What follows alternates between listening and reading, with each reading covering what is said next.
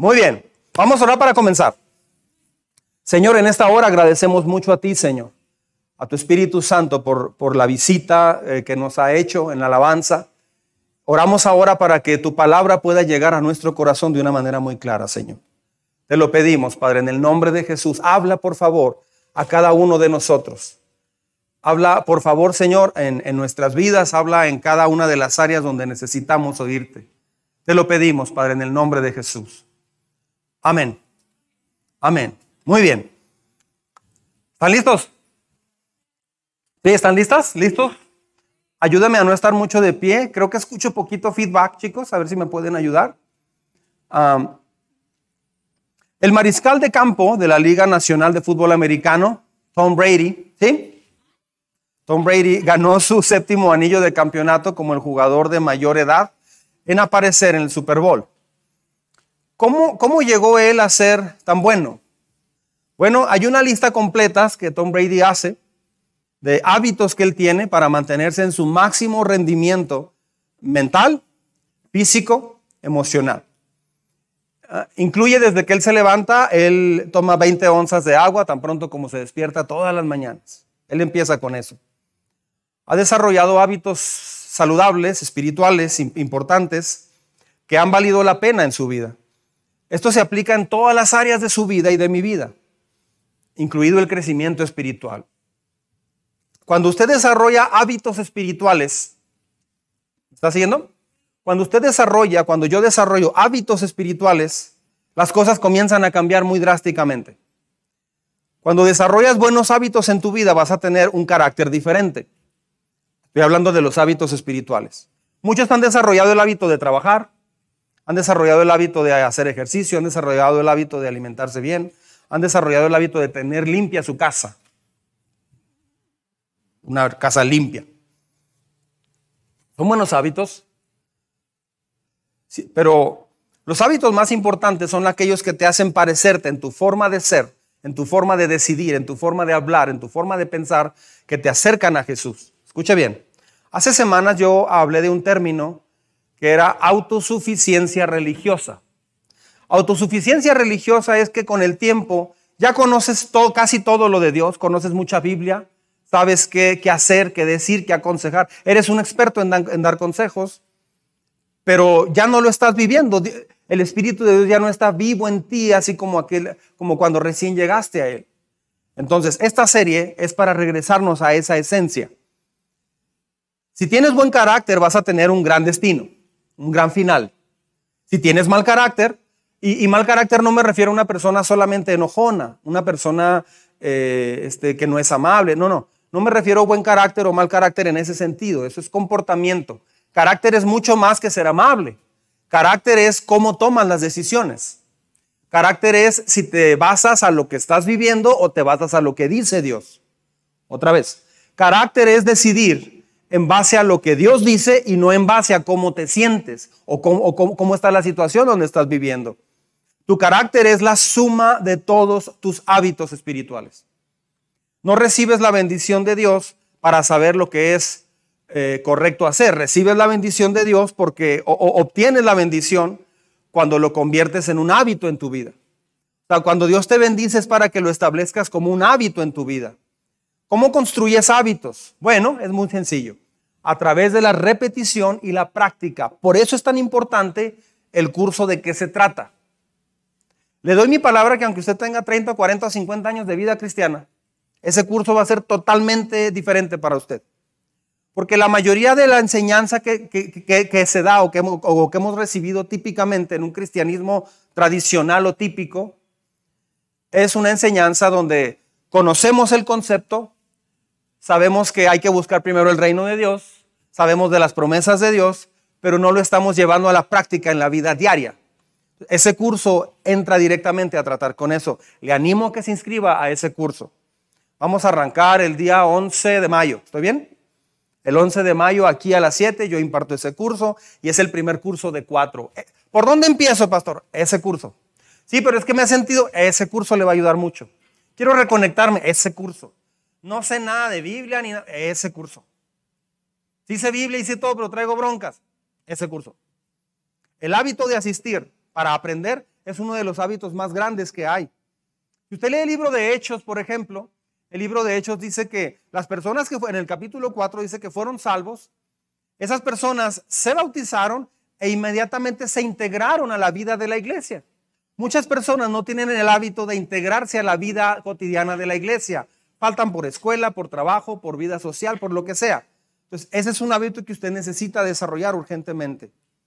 Estudiar unos días y luego saltarte un día y luego repetir el patrón una y otra vez es como enrollar una, una madeja de hilo y ya cuando vas muy avanzado, dejarla caer por unas escaleras.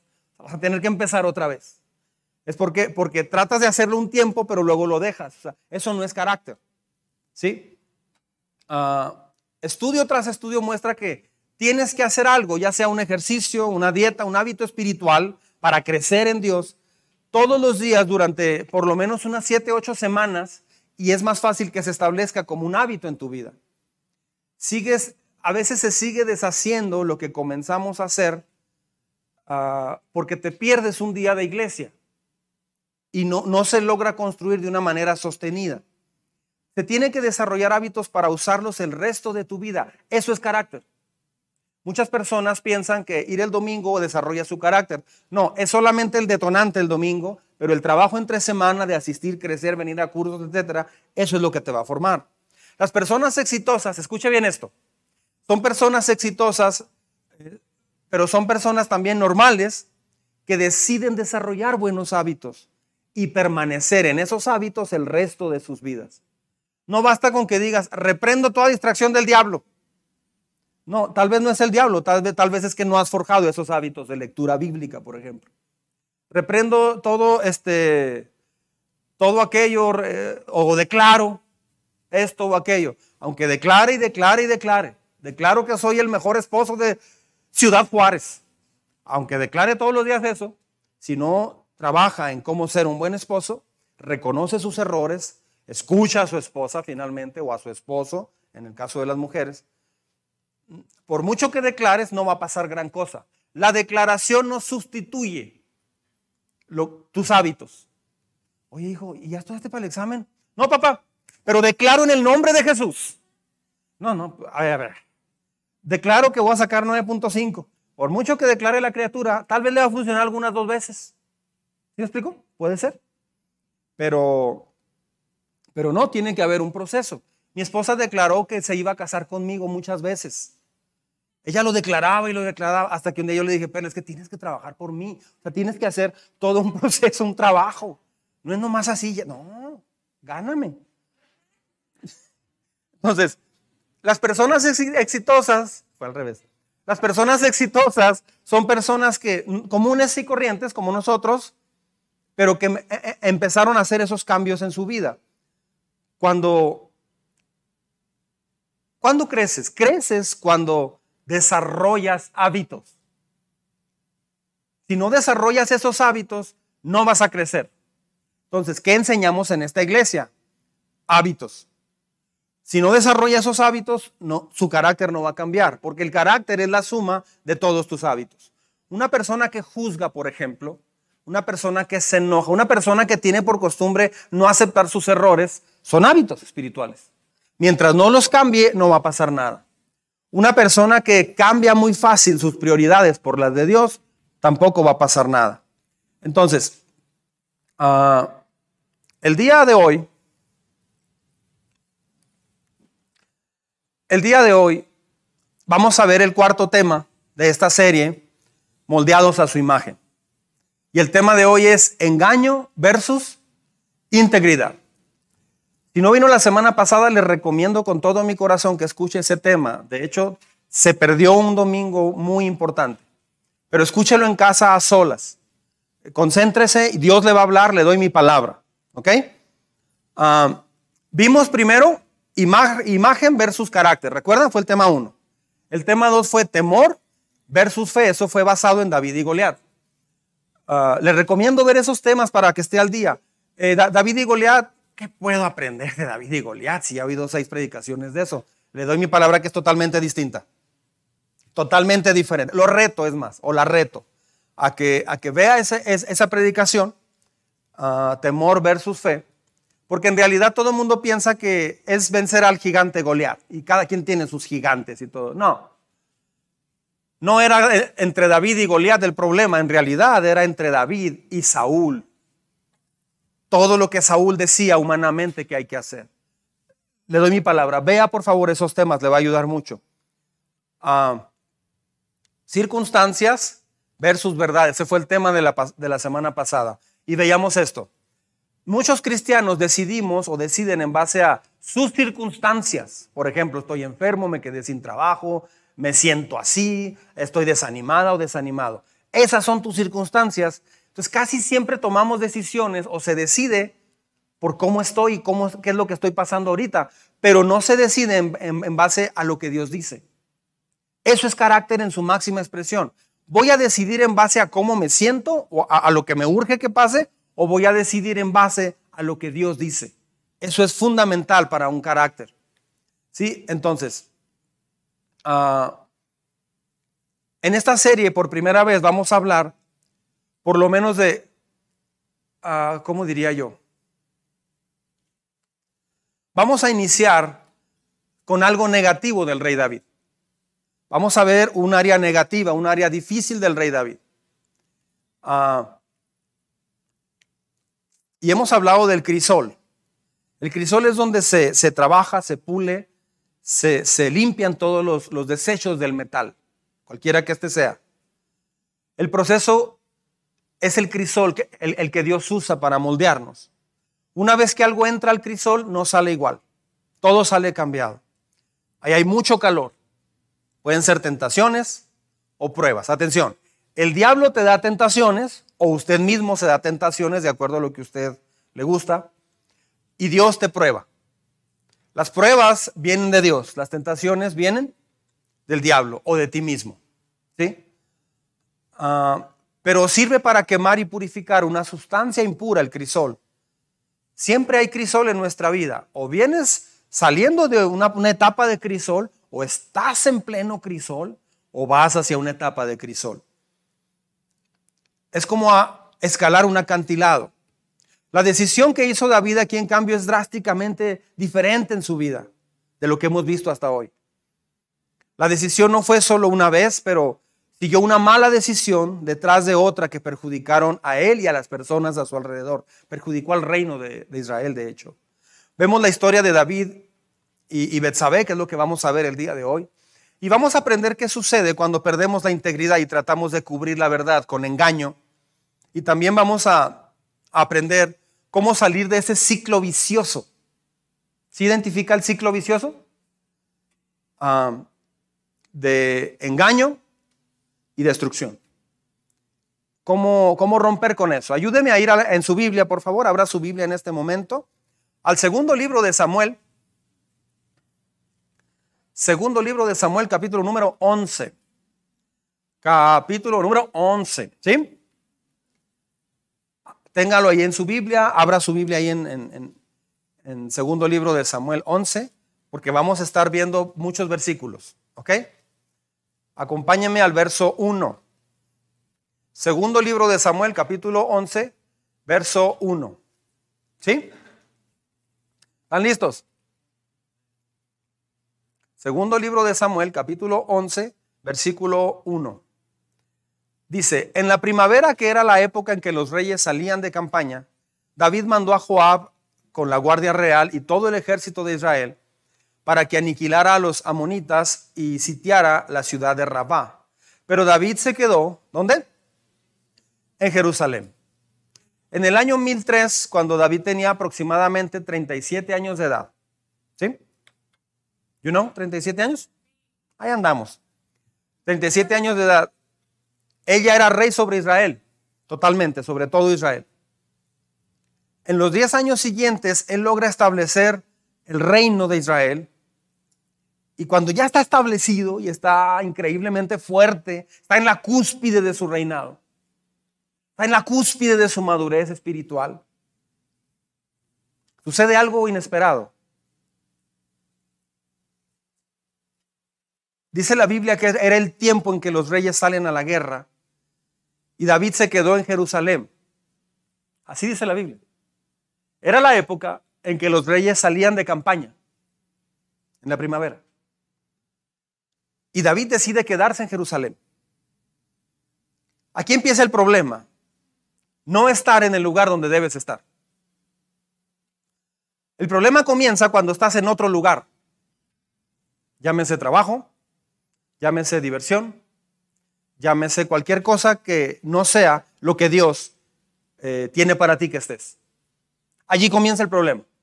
El problema no comienza con el diablo, el problema no comienza eh, en, otra parte, no, no. El problema comienza cuando tú decides no estar donde Dios quiere que estés.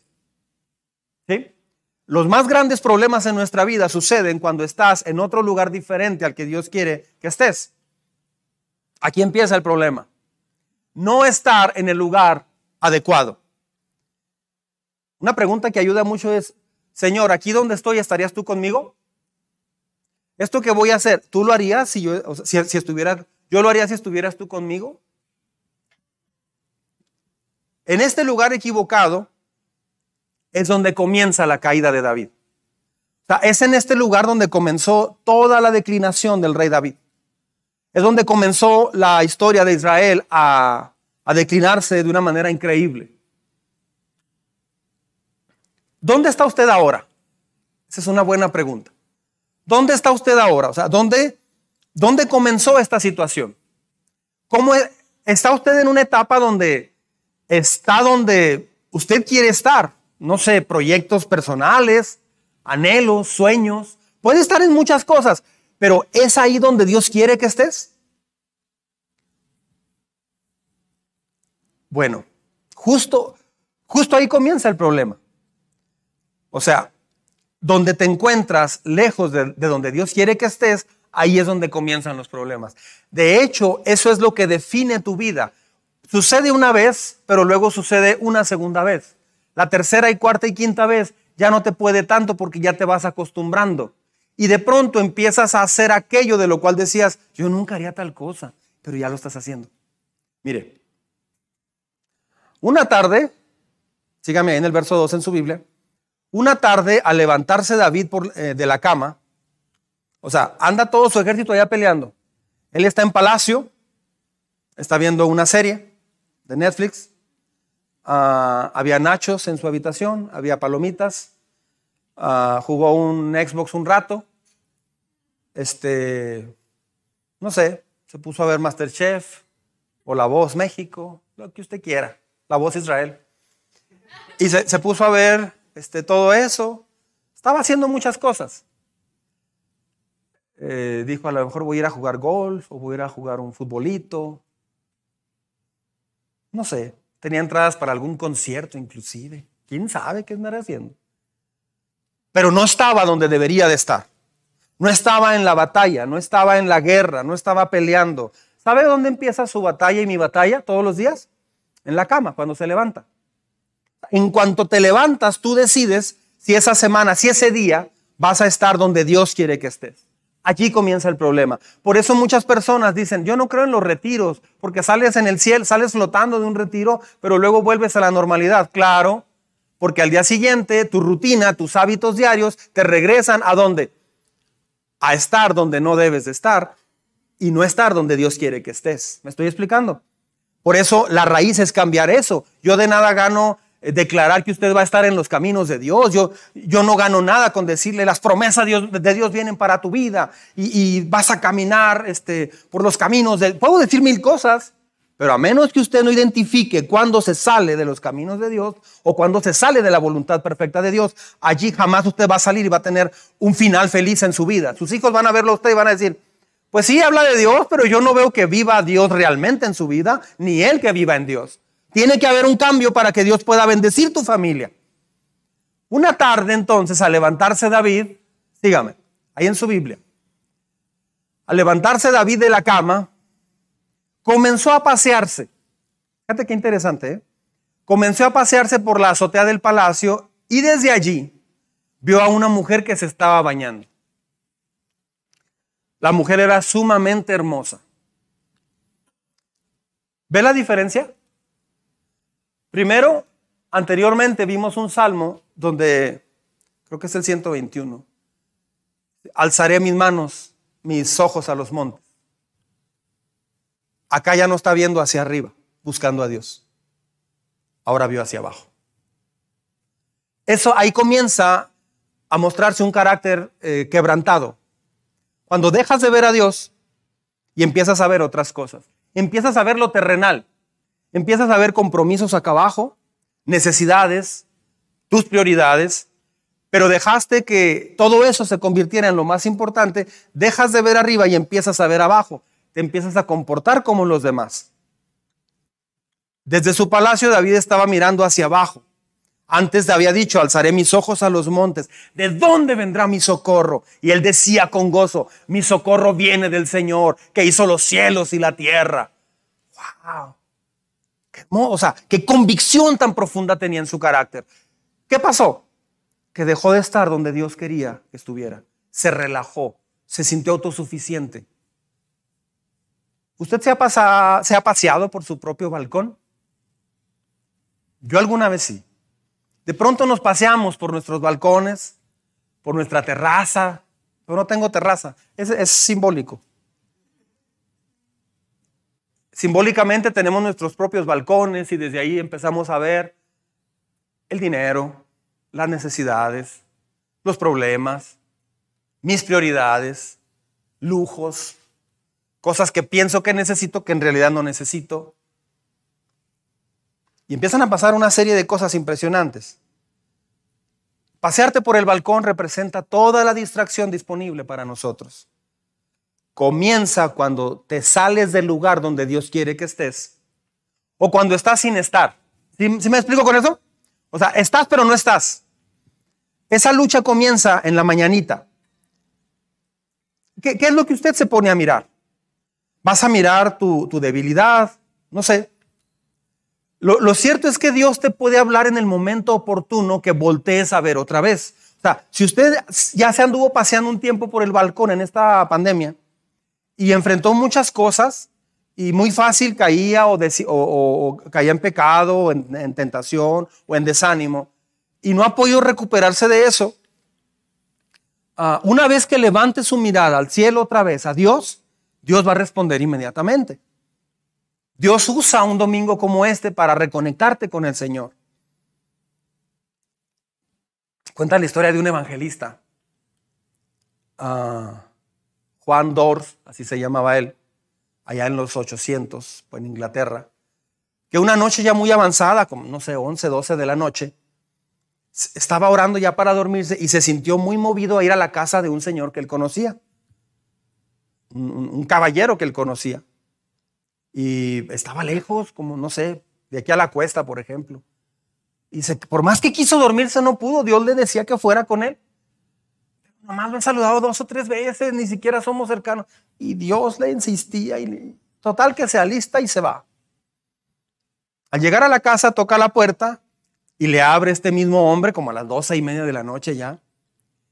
Y el señor eh, Dors le dice, o sea, el, evangelista, el, cristiano, dice, discúlpeme, vine porque la verdad no sé por qué vine pero estaba bien preocupado en mi espíritu y no podía dormirme porque Dios ponía un pensamiento de que tenía que venir con usted antes de dormirme.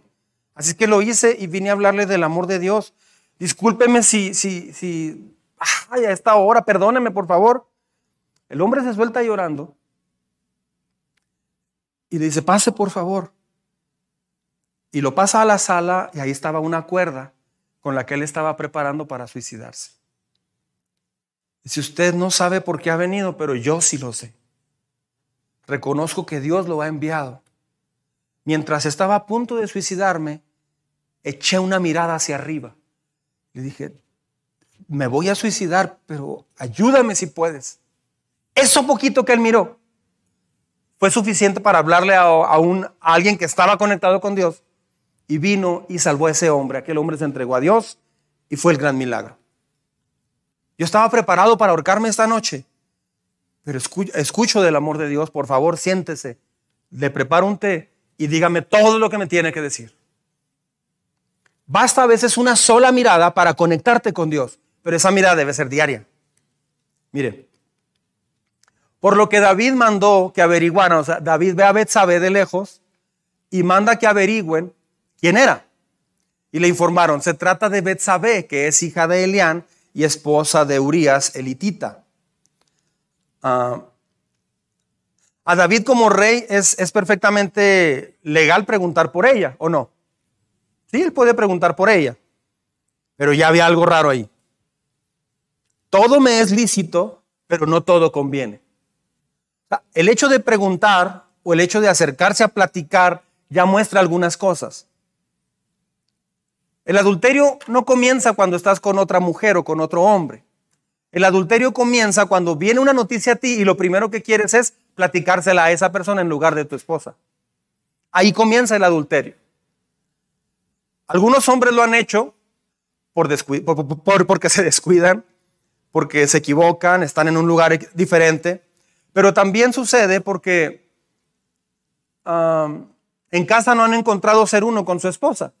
Lo que reciben son regaños, básicamente, o al revés. Hay hombres que están siempre regaña y regaña a su esposa, que no la corrigen, pero ellos no pueden reconocer que se equivocan. Tenemos un matriarcado y tenemos un machismo incrustado. A veces uno, a veces otro. Eso produce adulterio también, porque nadie puede sostener una relación con una persona que sabe todo, no se equivoca y solo te está corrigiendo o solo se queja contigo.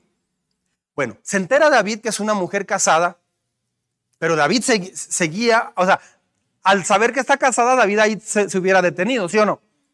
Pero no, él sigue. O sea, no se logró detener porque siguió con el asunto. ¿Por qué? Porque él estaba en el lugar equivocado. O sea, aunque usted quiera guardarse para Dios, no, es que en la casa Dios está conmigo, en la casa yo leo la Biblia, en la casa. No, no funciona. David estaba en el palacio real donde escribió decenas de salmos. Si había un lugar santo era el palacio del rey David. Ahí, se adoraba a Dios como en ningún lugar en toda la tierra. Estando en el palacio de adoración excelsa, allí cayó, eh, fue cayendo el rey David. Mire, sígame. Entonces David ordenó, vea lo que hizo, ¿eh? Ordenó que, que la llevaran a su presencia. Y cuando Betsabé llegó, él se acostó con ella. Así nada más, se acostó con ella.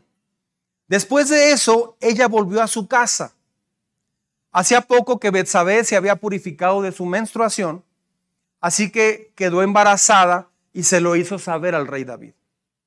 O sea, no puedes evitar que las aves anden volando en tu cabeza, pero sí puedes evitar que, no, que, hagan un nido.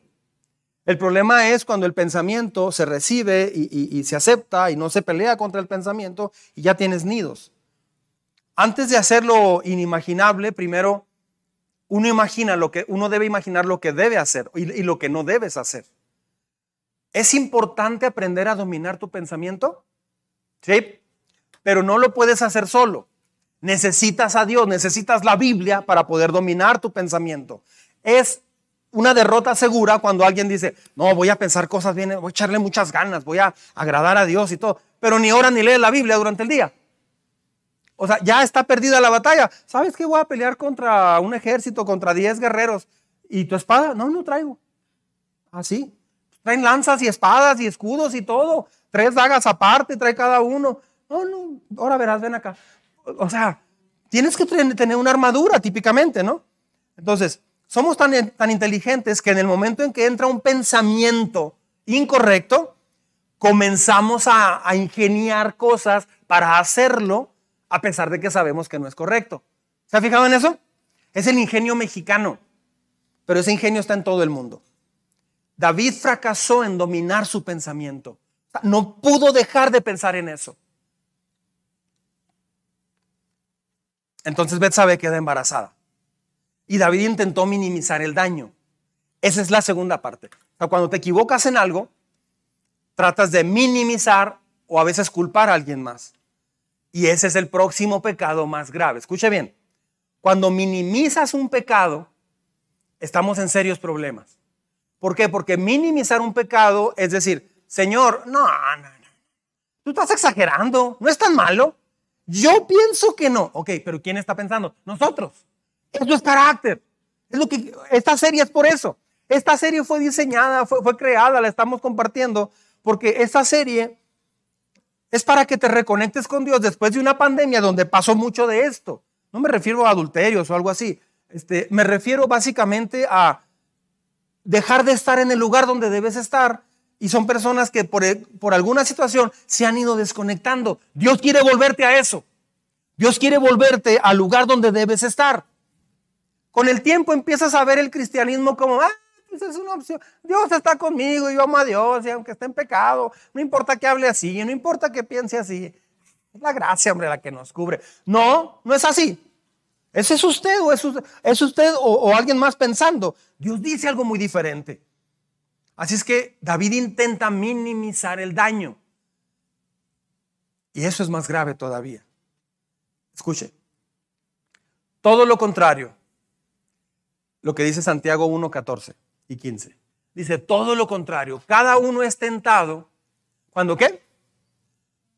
¿Cuándo qué? sus propios malos deseos lo arrastran y lo seducen. ¿Sí? Luego cuando el deseo ha concebido, engendra el pecado y el pecado, una vez que ha sido consumado, da a luz qué? La muerte. Ese ciclo vicioso, ese patrón de pecado, empieza con nuestra propia inclinación, o sea, lo que nos gusta. Así es que no a todos nos gusta lo mismo. Algunos pueden ser tentados en una cosa, otros en otra. El ciclo vicioso, eso es lo que Dios quiere romper, porque ese ciclo es lo que define tu vida. Ese hábito de pensar lo que no debes o ese hábito de estar donde no debes, eso es carácter. Eso te va a definir en tu vida. Amén. Entonces, tenemos el deseo y luego viene la tentación. Y luego viene el pecado y después llega la muerte. No, se refiere necesariamente a muerte física, pero puede morir una relación, puede morir muchas cosas. Escuche. Entonces David le envió este mensaje a Joab. Joab era un general que estaba allá, era alguien de su ejército, y le manda este mensaje. Entonces David le envió este mensaje a Joab. Mándame aquí a Urias elitita. Esto, me, me da escalofríos y me da miedo y tiemblo y wow. Todo lo que sigue va a estar espeluznante. Porque estás hablando del hombre que escribió los salmos, muchos salmos. Estás hablando de un hombre de quien Dios dijo en algún momento, este es un hombre conforme a mi corazón. Es que Dios no habla de eso de una manera eterna. Es a diario que se construye eso. Y Joab así lo hizo, verso 7. Cuando Urias llegó, o sea, el esposo de Betsabé, David le preguntó cómo estaba Joab y los soldados y cómo iba la campaña. Luego le dijo, vete a tu casa y acuéstate con tu mujer. Impresionante eso. Tan pronto como salió del palacio, Urias recibió un regalo de parte del rey. Pero en vez de irse a su propia casa, se acostó en la entrada del palacio. Vea la fidelidad de este hombre. Vea el corazón de Urias. Se acuesta en la entrada del palacio donde dormía la guardia real. David se enteró de que Urias no había ido a su casa, así que le preguntó, ¿has hecho un viaje largo? ¿Por qué no fuiste a tu casa? Es una pregunta muy fea de parte del rey. Es una pregunta muy fea, porque él quería que fuera para que se acostara y así despistar que van a ser un bebé. ¿Estamos? En este momento respondió Urias, tanto el arca como los hombres de Israel y de Judá se guarecen en simples enramadas. Y mi señor Joab y sus oficiales acampan al aire libre. Y yo voy a entrar a mi casa para darme un banquete y acostarme con mi esposa tan cierto como que su majestad vive, que yo no puedo hacer tal cosa. Wow. Alguien salió más grande que el rey David aquí. Algo pasó aquí. David ya no es quien decía que era. David ya, en ese momento ya no quedó nada de David.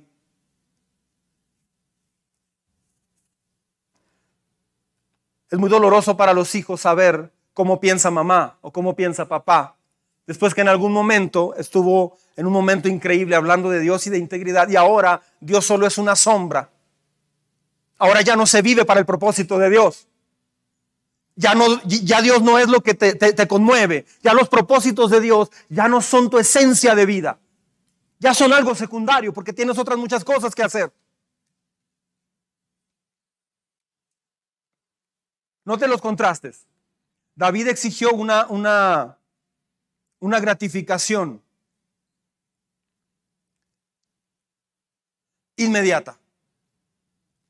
Urias, o sea, cuando él vio a Betsabé, David dijo, ok, me gusta, la quiero, la quiero tener. Es una gratificación que inmediata. ¿Sí me está siguiendo? Ah, es lo de las circunstancias. O sea, es que las circunstancias me siento vacío, me siento así, me siento así, eh, necesito estar con ella. Y se mueve para conseguir eso. Una gratificación inmediata. Urias practicó la gratificación demorada. O sea, e, él sabía que iba a haber una gratificación, regresar a casa, pero iba a llevar un tiempo. Lo inmediato es lo peligroso. El carácter que espera la gratificación inmediata tiene un problema serio. Pues ya te pedí perdón, ¿por qué te, te sigues comportando igual? ¿Me perdonas o no? ¿Qué? después de perdonar y pedir perdón, viene un proceso de restauración, el cual tienes que pasar. Tienes que hacer un, trabajo de restaurar el daño también. Ah, no confundir eso con falta de perdón. Pues mira, te perdono, pero gáname. A ver si te ganas el perdón. No, eso no es así. Dios no te trata así. Imagínate que Dios, Señor, perdóname y que te hablara Dios. Y otra vez la misma, qué fácil, ¿no? Me has pedido perdón de ese asunto como 100 veces, qué fácil, ¿no? Sabes que ya me cansé, no te quiero volver a ver más, te me vas. Dios no nos trata así, pero a veces queremos que los cambios que hagamos inmediatamente surten efecto, que todo cambie a nuestro alrededor. No, hay que aprender a esperar la gratificación demorada, la que tarda poquito más allá. David tomó una gratificación carnal e inmoral y de engaño. Urias decidió por la gratificación espiritual, de honor y de integridad. Eso es carácter. Eso es carácter. Otra vez, David se basó en lo carnal, en lo inmoral y en el, engaño. Eso es lo que él esperaba. Pero Urias esperó una gratificación espiritual, de honor y de integridad. David, vea los contrastes. David abusó de su autoridad. ¿Usted ha abusado de su autoridad con sus hijos? Creo que sí, de alguna forma, alguna vez lo hemos hecho. O hay quien lo hace comúnmente. Abusó de su autoridad, el rey, pero Urias demostró su lealtad. Eso te define como persona. El que otra persona cometa un error no significa que tú dejas de ser leal a Dios. El que alguien en tu casa se equivoque muy feo y te trate mal, no significa que tienes licencia para hacer lo que tú quieras también. No, usted manténgase donde Dios quiere que esté. Usted sitúese donde Dios le quiere poner. ¿Me estoy explicando? Usted vaya a ese lugar donde ora. Usted vaya a ese lugar donde levanta sus manos y adora a Dios y, se rinde a Él. No, ya no me salió bien, tuvimos un, ya no busco a Dios y te sales otra vez. Esa es la gratificación inmediata o a veces abusas de autoridad. Saque su lealtad cuando las cosas se ponen difíciles. David envió a los soldados a la guerra. Ah, él envió eh, traer a Betsabé. Convocó a Urias, envió a traer a Urias a casa. Y luego David hace lo impensable.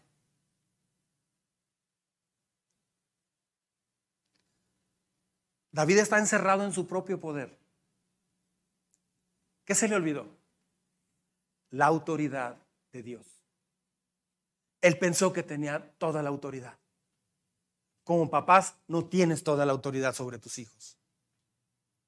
Ellos te la dan por un tiempo, pero cuando ellos empiezan a ver cómo vives, esa autoridad te va a ser quitada. Y tus hijos se van a ir de casa y no te van a considerar para consejos. Hay veces que los hijos Batallan mucho para venir a Dios por causa de los padres. ¿Por qué? Porque se abusa de autoridad en lugar de ser ejemplo. Todo lo que hemos visto hasta hoy. ¿Quieres ver a tus hijos rendidos a Dios? Tienes que comenzar por tu propia vida, como en el principio. Si tiene X años en Cristo y lo que usted gusta y mande y predica y habla lenguas y ha resucitado muertos Dios a través de ti, lo que usted gusta y mande, eso no, no, no le es llamativo a Dios. Empiece otra vez por el inicio. Vuélvase a Dios con todo su corazón. Ore como aquella vez cuando realmente fuiste bien sincero. Decida poner a Dios en todas tus prioridades. Y entonces Dios va a hacer cosas inimaginables en tu vida y alrededor de tu vida.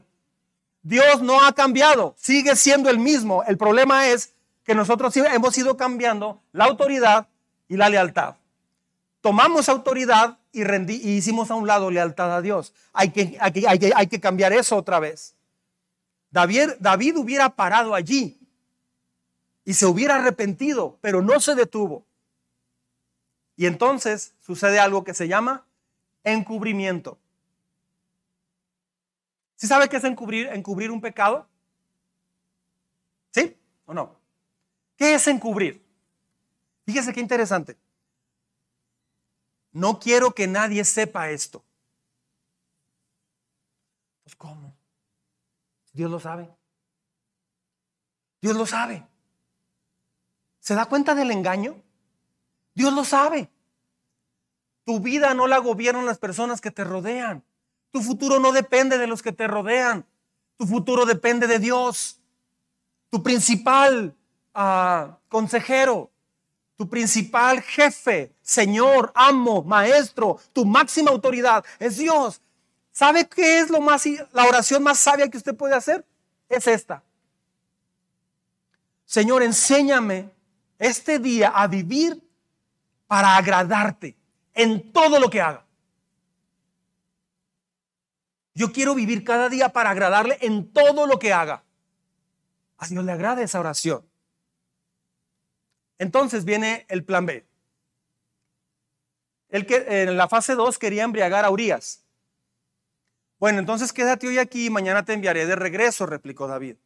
Urias se quedó ese día en Jerusalén, pero al, pero al día siguiente David lo invitó a un banquete y logró emborracharlo. Yo no puedo creer quién es este rey ahora. Yo no puedo creer eso. Urias no, a pesar de eso, Urias no fue a su casa, sino que se volvió, volvió a pasar la noche donde dormía la guardia real. O sea, ni tomado, ni tomado, dejó su lealtad. No va a decir, ay, tanto puedo tomar, nomás siendo, siendo leal. Aleluya, no. A la, mañana siguiente David le escribió una carta a Joab y se la envió por medio de quién? Ok, imagínese el asunto aquí. Imagínate que tienes una carta, la enrollas, lleva el sello real, se la entregas a Urias, esposo de Betsabé, con quien tú te acostaste y quien está esperando un hijo. Se la llevas, por favor, a Joab. Sí, Señor. Y no podía abrir esa carta. Nadie podía abrir esa carta porque llevaba el sello real. Un pecado siempre va a dar a luz, ¿qué? Otro pecado. Una mentira siempre va a tener que cubrirse con otra mentira, cada vez más grande. La segunda fase del plan era embriagar a Urias. Urias embriagado no va a su casa, Duerme otra vez con los siervos del rey, como ya lo dije. Él no, ve, él no va a su casa porque tiene, una, tiene un, principio en su carácter. Convicción e integridad. Él tiene una convicción de, de quién es Dios. Él tiene una convicción de que es un soldado leal al rey, que Dios lo llamó a eso. Porque él vio fruto en el rey espiritual en un tiempo y él dijo, yo hice un pacto con Dios y con el rey. Lo mueve la convicción y la integridad. Es que si no tiene usted convicciones, ¿qué lo va a mover? Si yo no tengo convicciones, ¿qué me va a mover? Me, va a mover lo que salga en el momento. Ahorita está esto de moda. Ah, ok, sí es cierto. Es que ahorita se está usando esto. Ahorita todo el mundo quiere hacer esto. O sea, te mueve lo que vaya saliendo al día. Para revelar al mundo, para revelar al mundo el, el mundo de engaño de David. Dios tiene que hacer un contraste con Urias el elitita o el eteo embriagado muestra más lealtad e integridad que el varón conforme al corazón de Dios. ¡Ay, qué duro! Qué dura comparación, pero es real. Quien fue en algún momento un hombre conforme al corazón de Dios es menos íntegro ahora que alguien que está embriagado.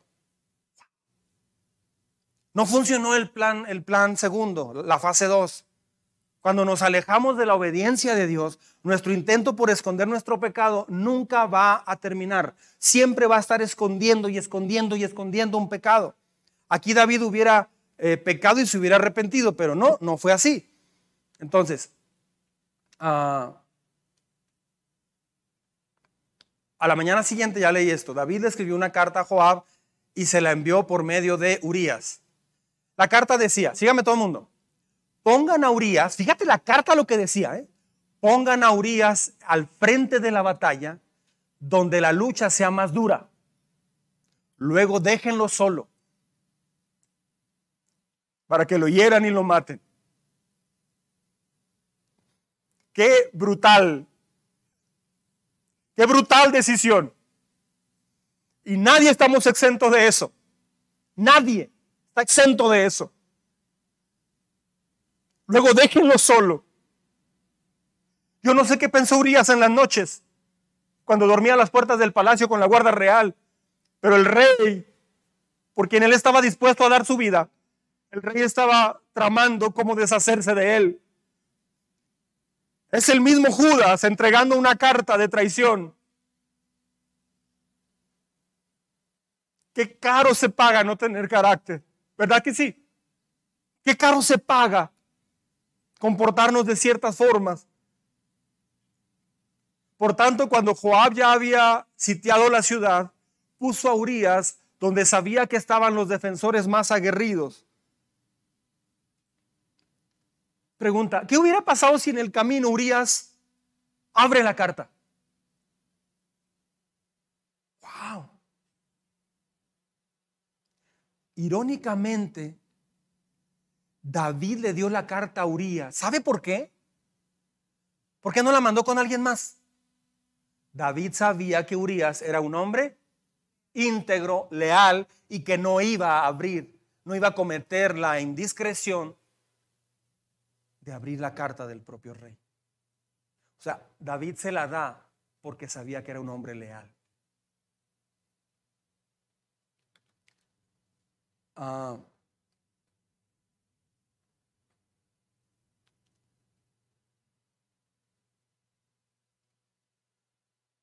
¿Recuerda la primera predicación de, acerca del rey David? Imagen versus carácter. ¿Cuánto David se ha desviado desde entonces? Ahora él quiere proteger qué? Igual que Saúl, su reputación y su imagen. Ahora él está, ¿qué le pasó a David? Ahora él, ahora él está trabajando en su reputación, que nadie sepa. callado, todo bien, nadie sabe, es mi vida, nadie se mete, aquí estoy. Está bien. Pero si estás encubriendo algo, no vas a avanzar. Está trabajando en su reputación, en su imagen. Pero ¿y qué tal la reputación de Dios? Cuando peleó con Goliat, le molestó la reputación de Dios. Por eso le ganó a Goliat. Pero ahora le está molestando su reputación y su imagen. El qué dirán, qué vergüenza, qué pena. Todos hemos pasado por un episodio en nuestra vida donde se ha descubierto algo de nosotros. Yo agradezco los días donde mi esposa descubrió algo de mí, donde alguien descubrió algo de mí que me, me llenó de vergüenza, me partió el alma, y hasta la fecha no puedo olvidar ese momento. Pero al mismo tiempo agradezco tanto, agradezco tanto a Dios, porque parece que es en esa vergüenza donde topas ahí, donde ya dices, ¿qué estoy haciendo? Y Dios tiene misericordia. Pero cuando reconoces y entonces tienes que dar fruto de integridad después de eso. Ahora Él quiere solamente cuidar su reputación. ¿Y la reputación de Dios dónde está? Imagínate Joab, un general de David, ver la, la carta.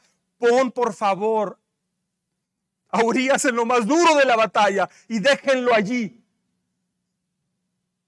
No es posible leer el Salmo 23 escrito por el rey y al mismo tiempo leer esa carta tan grotesca, tan horrible, y luego regresar de la guerra y ver que mi rey ahora está viviendo con Betsabé. Eso es otra cosa ya. La historia hasta aquí está para nosotros como una lección de no, de no caer en ese ciclo vicioso de pecado. Para eso quedó escrito esto. Por tanto, cuando Joab ya había situado la, ciudad, puso a Urias donde sabía que estaban los defensores más aguerridos. Los de la ciudad salieron para enfrentarse a Joab y entre los oficiales de David que cayeron en batalla también perdió la vida. ¿Quién? Urias. La fase 3 logra el propósito trágicamente. David logró pintar la situación de su pecado como un incidente de daños colaterales. No, pues es que pasó, no sé. Como cuando alguien dice, pues es que todos fallamos. No, no, todos fallamos. A empezar no es cierto. No todos fallan. Y no todos fallan de la misma manera en que alguien falla. No es que todos tenemos pecado y todos batallamos en eso. No es cierto. No todos hacen tu pecado. No todos hacen mi pecado. En realidad eso es camuflajear las cosas. Cuando usted escuche a un cristiano o una cristiana diga, no, si no te apures, mira, estás mal, no te apures, todos fallamos, estamos igual todos y así va a ser, no te apures, pero la gracia es lo que nos va a levantar. Aléjate de esa persona porque no te va a ayudar. Eso no va a forjar tu carácter, eso te va a hacer, ah, bueno, todos fallamos. Pues bueno, al cabo la gracia de Dios y Dios, no, eso no es carácter. Tus hijas cómo van a crecer o tus hijos cómo van a crecer. David logró pintar una situación de su pecado como un incidente de daños colaterales. Es una decisión desesperada del rey David. No solo Urias, pero los otros soldados de David murieron en el plan de David. Estos soldados fieles que peleaban con los enemigos del reino de David, lejos de sus casas, por la causa del pecado de una persona, ya no pudieron regresar vivos a sus casas. Por causa de David, muchos niños crecieron sin sus padres. Era el deseo, la tentación, el pecado y la muerte. Este patrón es inevitable. Puede ser interrumpido por las decisiones que tomamos en respuesta a la gracia de Dios. Este patrón, muchos dicen, es inevitable. No es cierto. Este patrón, e, e, este patrón no es inevitable. ¿Puede decir conmigo esto? Este patrón no es inevitable, se puede evitar. Este es el mensaje, se puede evitar. Puede ser interrumpido por las decisiones que tomamos en respuesta a la gracia de Dios. A la luz de la historia de David, ¿qué aplicación tiene para nosotros todo esto? ¿Hay algo bueno en esta historia para cada uno de nosotros? Claro que sí. Todo eso le sucedió para servir de ejemplo. Mire Corintios 10 lo que dice. Primera los Corintios capítulo 10, verso 11 al 13. Fíjese bien lo que dice la Biblia, qué profundo está esto. Todo esto le sucedió para servir de ejemplo y quedó escrito para advertencia nuestra, pues a nosotros nos ha llegado el fin de los tiempos. Por lo tanto, si alguien piensa que está firme, tenga cuidado de no caer. Ustedes no han sufrido ninguna tentación que no sea común al género humano. O sea, todo el mundo pasa tentaciones así. Pero Dios es fiel. Vea este texto. Y no permitirá que ustedes sean tentados. ¿Qué dice? Otra vez. Pero Dios es fiel y no permitirá que ustedes sean tentados juntos. Más allá de lo que puedan aguantar. Entonces, no es una tentación más grande que tú. Si puedes. Si estás conectado. Si estás donde debes estar. Más bien, cuando llegue la tentación, Él les dará también una salida a fin de que puedan resistir. Dios siempre provee un escape o una salida. Siempre. Cuando Betsabé se enteró de que Urias, su esposo, había muerto, hizo duelo por él.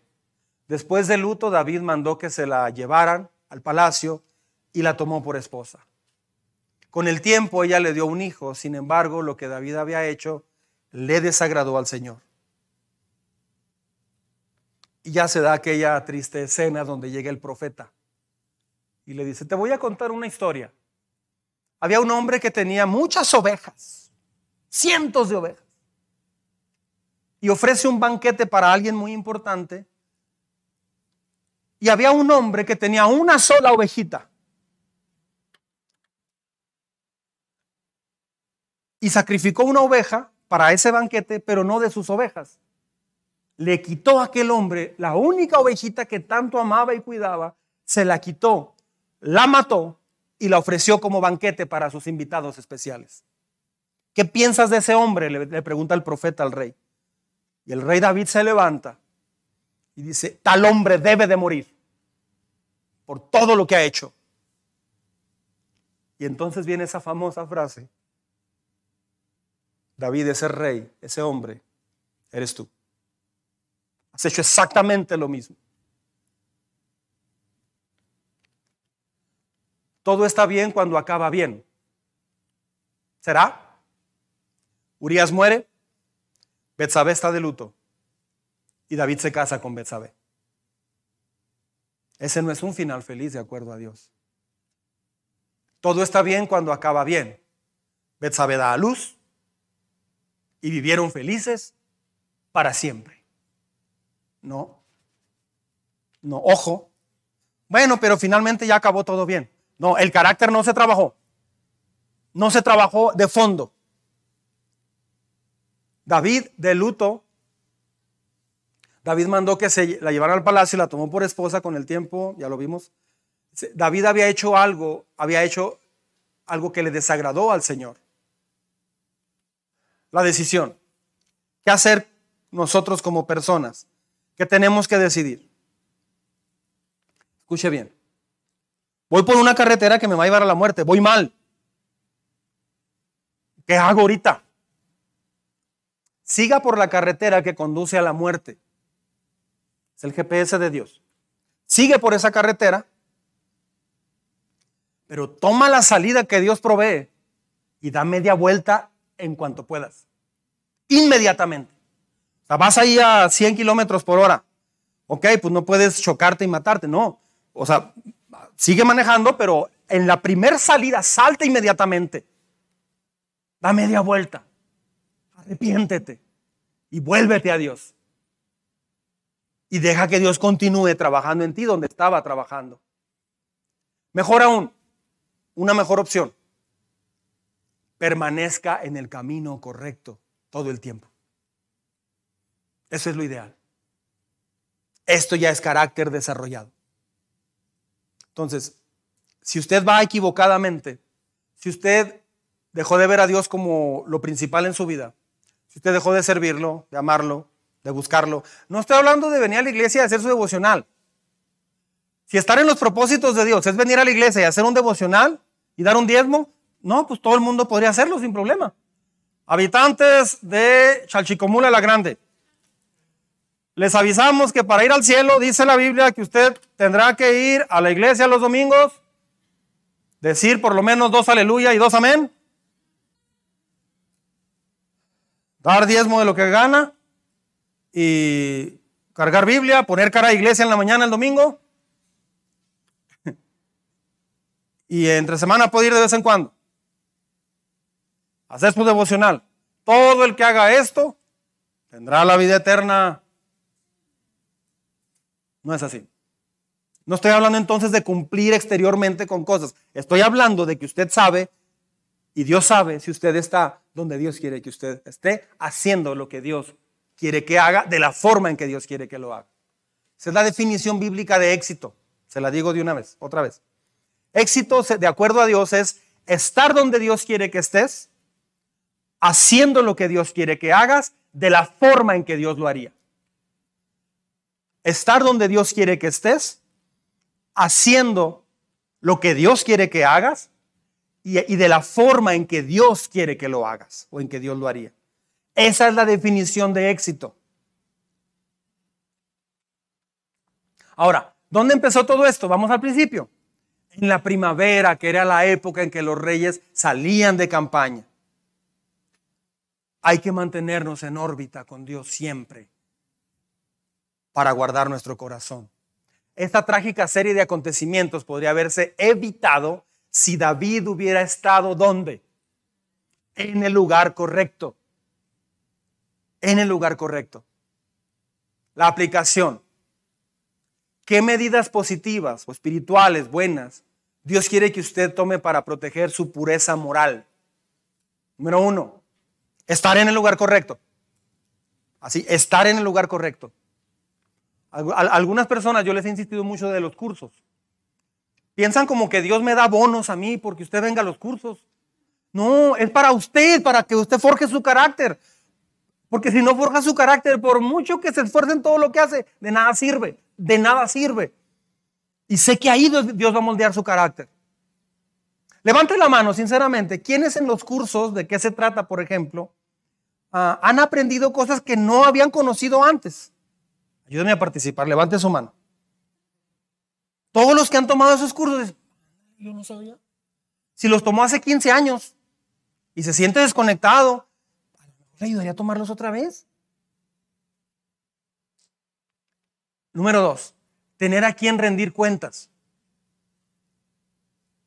Si usted no tiene a quien rendir cuentas aquí humanamente, va a batallar mucho. Va a batallar mucho. Todos tenemos que tener a alguien a quien rendir cuentas. ¿Sí? Yo tengo a alguien a quien le rindo cuentas. Número tres, entender tu posición y autoridad como una oportunidad para glorificar a Dios. ¿Sí? Entender tu posición y tu autoridad como una oportunidad para glorificar a Dios. No es para hacerte de, esa, de ese beneficio. Y finalmente, cuatro, cuando Dios muestra que está en un carril equivocado, toma la salida inmediata. Cuando Dios te muestra que estás en un camino equivocado, toma la salida inmediata. Salte de ese camino y vuélvete a Dios. Amén. Póngase de pie, por favor. Vamos a orar.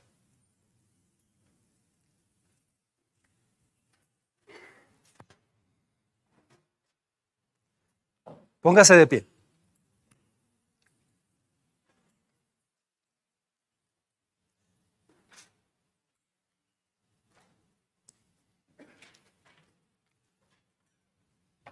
Escuche con cuidado esta historia.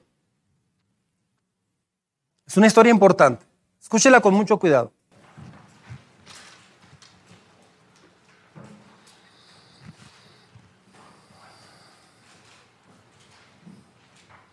Se cuenta la historia de un joven que estaba trabajando debajo de un Ford modelo T.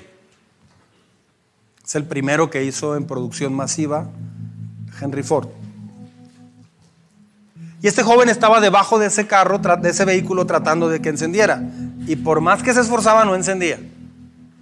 Después de un buen tiempo de estar allí, en ese, en ese carro, llega cerca de allí un, un automóvil muy elegante y se detiene junto a este muchacho un caballero muy bien vestido, pero muy elegante, fue hacia el joven y observando la dificultad, le dijo que hiciera un ajuste en algo del motor, que ajustara la regulación de una válvula del motor. Con cierta duda y medio desgano, el muchacho hizo caso y el vehículo, este, y este hombre le dijo, ajuste eso y va a prender así con una seguridad. Y el muchacho lo hizo y el vehículo prendió. Así. Sorprendido aquel muchacho con ese caballero tan elegante, de que supiera mecánica. Dijo, pues ¿quién es usted? ¿Cómo se llama? Dice, soy Henry Ford. Yo hice este carro. Y sé, sé lo que le falla a este carro. Yo inventé este automóvil y conozco a fondo su mecanismo. Hay alguien que nos conoce perfectamente y sabe dónde no estamos funcionando bien. Y hoy nos habló bien claro. ¿Cuál es el siguiente paso que usted necesita dar? Tal vez comenzar a, darle a Dios lo que es de Dios, económicamente hablando. Si no tiene eso listo en su vida, Dios Jesús dice que si no eres fiel en lo terrenal, no te va a confiar lo espiritual verdaderamente importante. Si no son fieles en los tesoros terrenales, ¿cómo lo serán en los celestiales? Algunos necesitan ser fieles en sus ingresos. Otros necesitan venir constantemente. Otros necesitan detectar las trampas de las distracciones para ya no caer en ellas. Otros necesitan inscribirse en el curso de qué se trata para el 11 de mayo. Pero existe alguien que sí te conoce perfectamente y nos llama a pensar en la reputación de Dios. Tú muestras la reputación de Dios ante tu familia, buena o mala. Y Dios quiere que aprendas a confiar en la fidelidad de Dios. Los caminos equivocados los tomamos, los tomamos porque no confiamos en la fidelidad de Dios. Algunos de ustedes, cierre sus ojos un momento, por favor. Algunos acá tenemos o tienen un momento crítico en sus decisiones por ánimo, por desánimo, por cosas que están enfrentando. Dios dice una cosa, decide por la integridad. Dios te va a abrazar si decides por la integridad. Un día vas a cruzar la línea final de tu vida. Dios se deleita abrazando a los íntegros. Cuando decides por lo que Dios dice, en lugar del engaño. Mucha gente decide por el engaño porque es lo más fácil, pero es lo más absurdo. A Dios no lo podemos engañar. Por eso esta serie es tan importante. Porque Dios quiere trabajar desde lo más hondo del carácter para forjarlo y tener un nuevo comienzo contigo.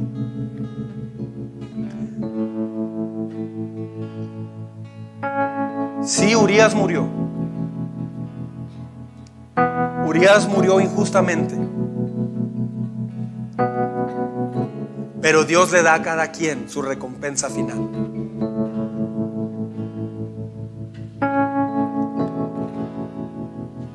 Urias no fue juzgado por la muerte que él sufrió, él fue juzgado por la integridad que él vivió. Así es que puede haber tragedias y puede haber injusticias en la vida.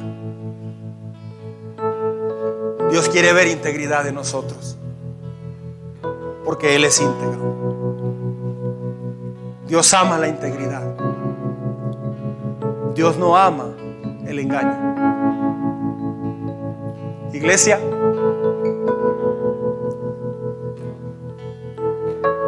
Dios quiere que seamos íntegros en toda nuestra manera de vivir.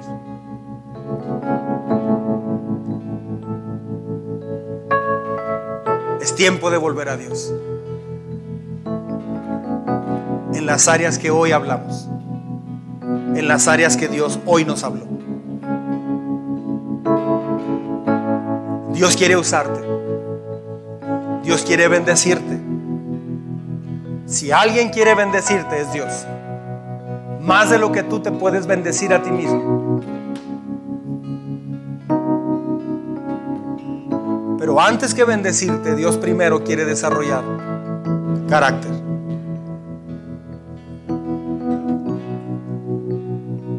A veces nos cansamos de arreglarnos. Es tiempo de ir al que conoce todo de nosotros y abrirle nuestro corazón. ¿Por qué no comienza ahí donde está a hablar con Dios? Hoy es un día de decisiones. Hoy es un día de tomar decisiones importantes. Hoy es un día de darme cuenta si voy por un camino diferente al de Dios.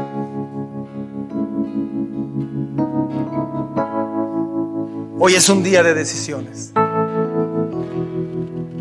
Decisiones para Dios.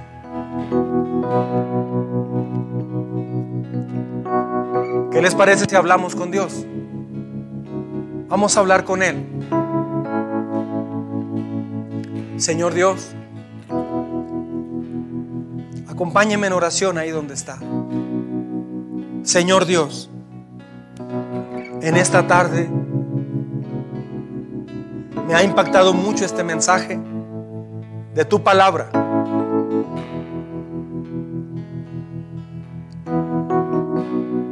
Hasta parece mentira, Señor, el cambio tan radical del rey David.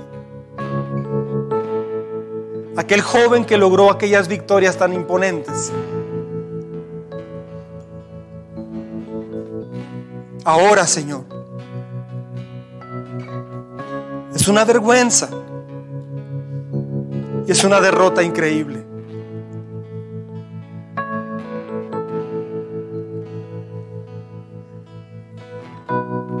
Hoy vengo delante de ti. Ábrale su corazón ahí donde está. Si alguien quiere arrodillarse puede hacerlo. Hoy vengo delante de ti, Señor, a pedirte que trabajes en mí, por favor. Y a decidir trabajar en mí también. Señor, ha habido momentos donde yo no estoy donde quieres que esté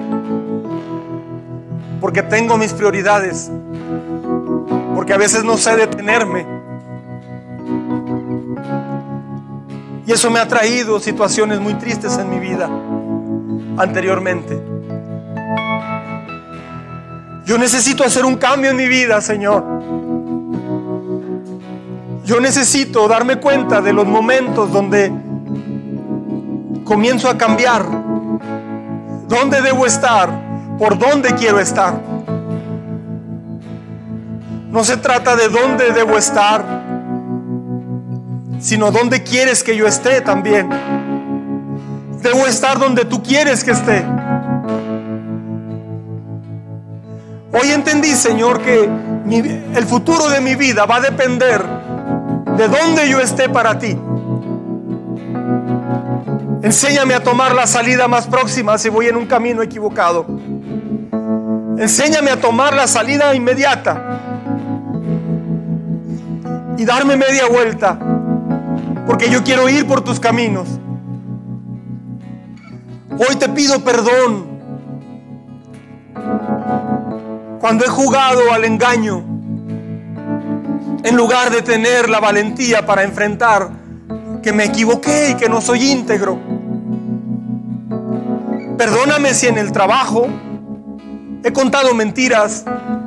Perdóname si en mi casa he contado mentiras o he dado mal testimonio. He engañado. Los resultados siempre van a llegar y no se van a dejar esperar. Y perdóname si encima de eso me he puesto como víctima delante de tu familia cuando tú y yo sabemos, Señor. Dígale ahí eso a Dios. Cuando tú y yo sabemos, Dios, que es por falta de integridad, que estoy cosechando esto que me pasa hoy. Perdóname si me he puesto como víctima, arreglando todo lo exterior como el rey David, cuando en realidad tú no has sido mi prioridad. Hoy quiero desarrollar carácter, Señor, pero no yo, sino tú en mí. Espíritu Santo, ven a mi vida. Por favor, hazme sensible a eso. Hazme sensible a tu voz. Hazme sensible a las áreas donde no he sido sensible. Enséñame, transfórmame. Ayúdame, Señor, a ir con libertad delante de ti, en lugar de seguir engañándome. Ayúdame a saber salirme a tiempo y a no seguir por ese camino por mucho tiempo. Ayúdame. Dígale a Dios ahí donde está. Aproveche este tiempo y hable con Dios. Yo creo que todos aquí tenemos algo que decirle a Dios. Hable con Él genuinamente. Asegúrese que Dios lo oye o la oye. No ore por orar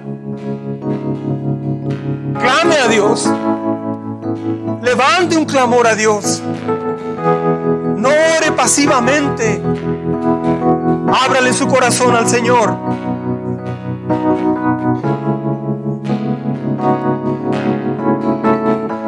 Yo estoy seguro que este mensaje es la respuesta a muchas oraciones que usted ha hecho. Y Dios hoy preparó todo para decirle en detalle qué debe hacer. Hoy llegó tu respuesta. Hoy llegó tu salida. Dele gracias a Dios. Adore su nombre. Reconozca lo que necesita reconocer. Pídale perdón. Levántese. Abrácese nuevamente de Dios. Clame a Él por su grandeza. Clame a Él por ayuda. Dígale, Señor, límpiame de mi maldad. Perdona mi pecado. Y llévame, Señor, a donde me quieras llevar. Enséñame a estar donde quieres que esté, haciendo lo que me has llamado a hacer, de la forma como tú lo harías.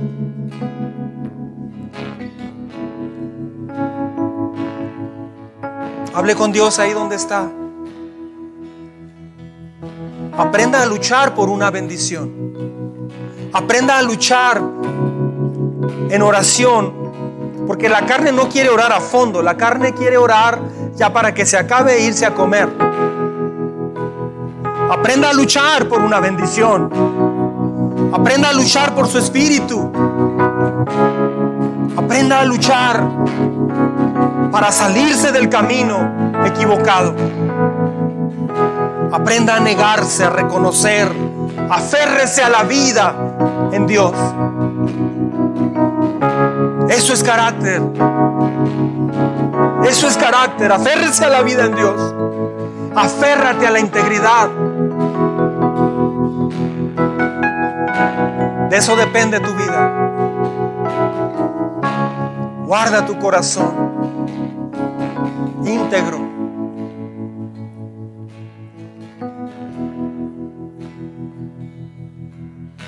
Dígale gracias Señor. Dele gracias por este día. Dele gracias. Al rey David le hubiera ayudado que le dieran un mensaje de parte del profeta cuando él estaba en la terraza. Tal vez algunos acá están en la terraza ahorita mismo y llega este mensaje. Dele gracias. Está llegando a tiempo.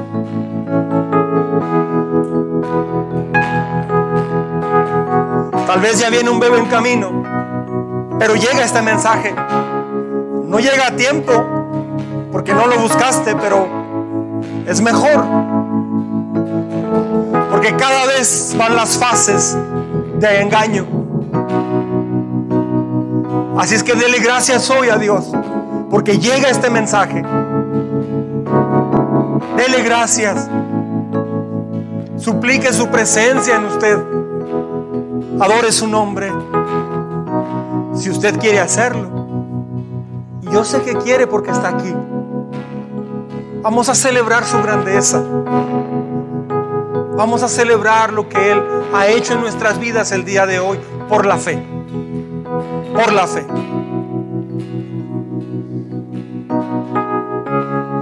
Vamos a seguir orando, pero ahora con una canción. Ahora con una canción. Haga de esta canción una oración. Vamos a agradecerle, a bendecir su nombre, a adorarlo con todas nuestras fuerzas. Cuando adoras a Dios algo pasa dentro de ti. Tu fe crece. El pecado se quiebra. Cuando lo confiesas, obviamente. Pero el pecado se quiebra. Tu espíritu agarra fuerzas. El poder de Dios empieza a mover dentro de ti. Dios escucha con estetoscopio. Lo que cantas lo escucha también de tu corazón. Adoremos su nombre hoy. Tome un momento para agradecerle con todas sus fuerzas por este día, por este momento, este mensaje. Comprométase en Dios. Conságrese hoy a Dios. Deje de pensar en lo que no ha hecho bien. Conságrese hoy. Clame a Él el día de hoy. Amén.